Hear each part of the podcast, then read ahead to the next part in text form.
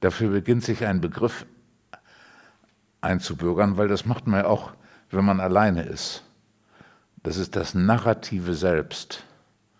Das ist hier der, ein großer Teil des Selbst, wo du dir ständig Dinge erzählst, Probleme erfindest, die du dann versuchst zu lösen. Ach, was muss ich das noch machen? Wie kann ich das erledigen? Ah, dann treffe ich den, was ist mir unangenehm, den zu treffen.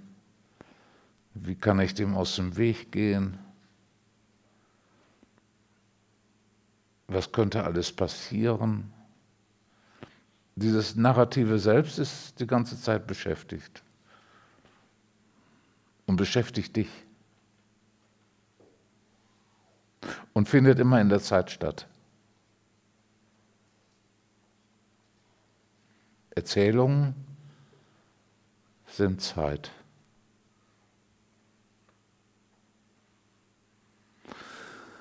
Nur der andere Teil des Selbst, der ohne Erzählung auskommt, der ist im Augenblick.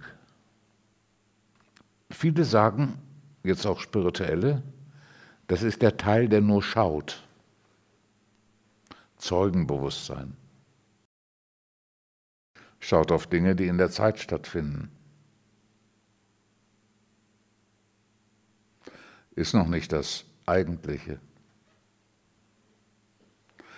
Das Eigentliche ist die Erfahrung.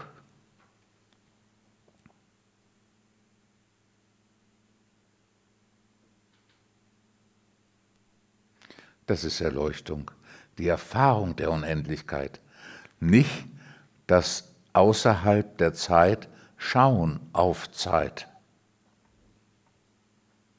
Das ist schön, das ist gelassen, das ist ruhestiftend, das ist von daher angenehm, weil man von dem ganzen Trubel, auf den man schaut, was so vorbeizieht innerlich, weil man davon nicht mehr so erfasst ist, sondern geschafft hat, ein Stück zurückzutreten.